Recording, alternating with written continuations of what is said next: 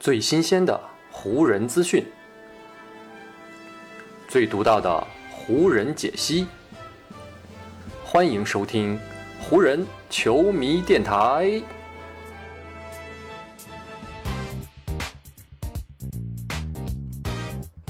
北京时间七月二十五日，欢迎各位收听全新一期的湖人总湖人球迷电台。我是各位的湖人球迷朋友戴高乐，感谢各位如约打开这一期的电台节目。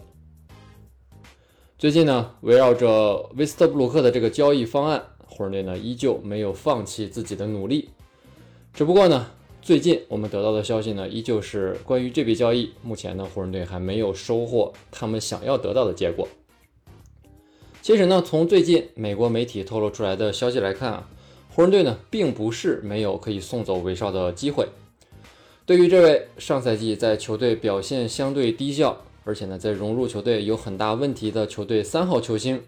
湖人队呢其实是有机会将他送走的。而目前呢，唯一的阻碍啊，似乎就是湖人队并不愿意在送走韦少的这笔交易当中放弃第二个首轮选秀权。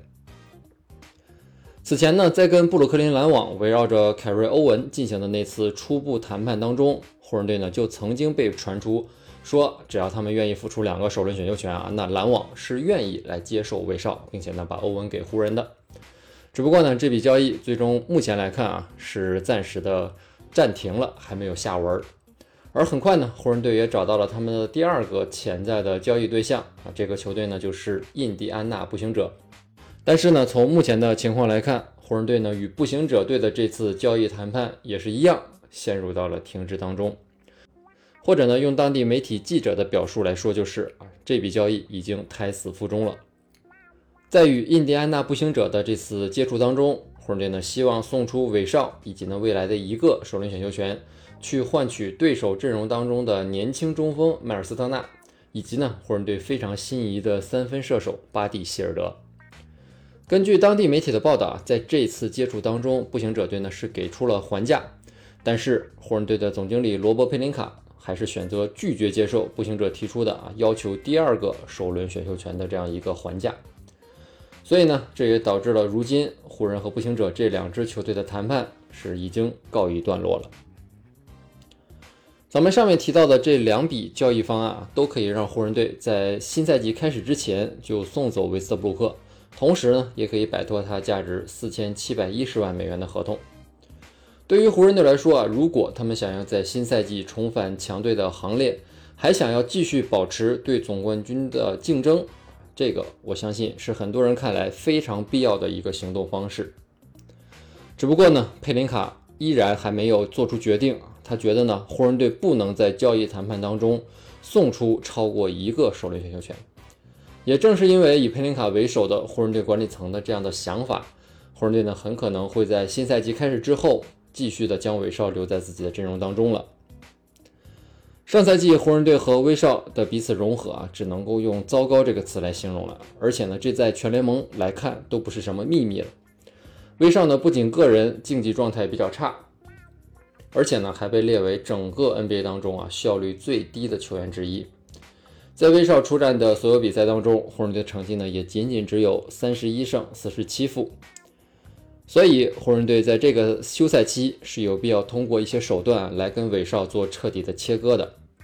虽然说选秀权是球队非常重要的资产，也是如今交易市场上的硬通货，但是对于湖人队来说，对于湖人这样一支历史上一直在通过自由球员签约以及呢交易来组建阵容的球队来说，管理层如今的这种顽固的啊，拒绝拿出选秀权来摆脱一份烂合同的举动和想法，无疑呢是一种非常值得商榷的思考方式。而且啊，湖人队也需要考虑另外一个非常重要的因素，那就是呢，球队目前的核心詹姆斯正在进入职业生涯的最后几年了，他与湖人队的合同也将在新赛季进入到最后一年。如果湖人队还希望继续保持对总冠军的冲击力，那么呢，围绕詹姆斯来组建阵容，在皇帝的身边聚集更多适合跟他一起出战的球员，无疑才是球队目前最佳的方案。而经过去年一年的尝试，威少呢已经被证明他并不适合与詹姆斯一起组队，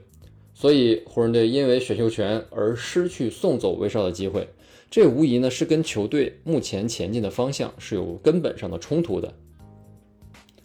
咱们可以借此机会啊，来回顾一下湖人队最近一次夺冠时候的阵容构成，也就是呢，二零一九到二零赛季的那支湖人。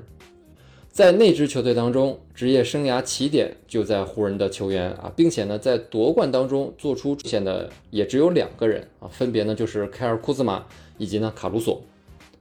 库兹马说起来是湖人队选中的球员，但当时的实际情况是呢，他最初是以第二十七顺位被篮网队选中的。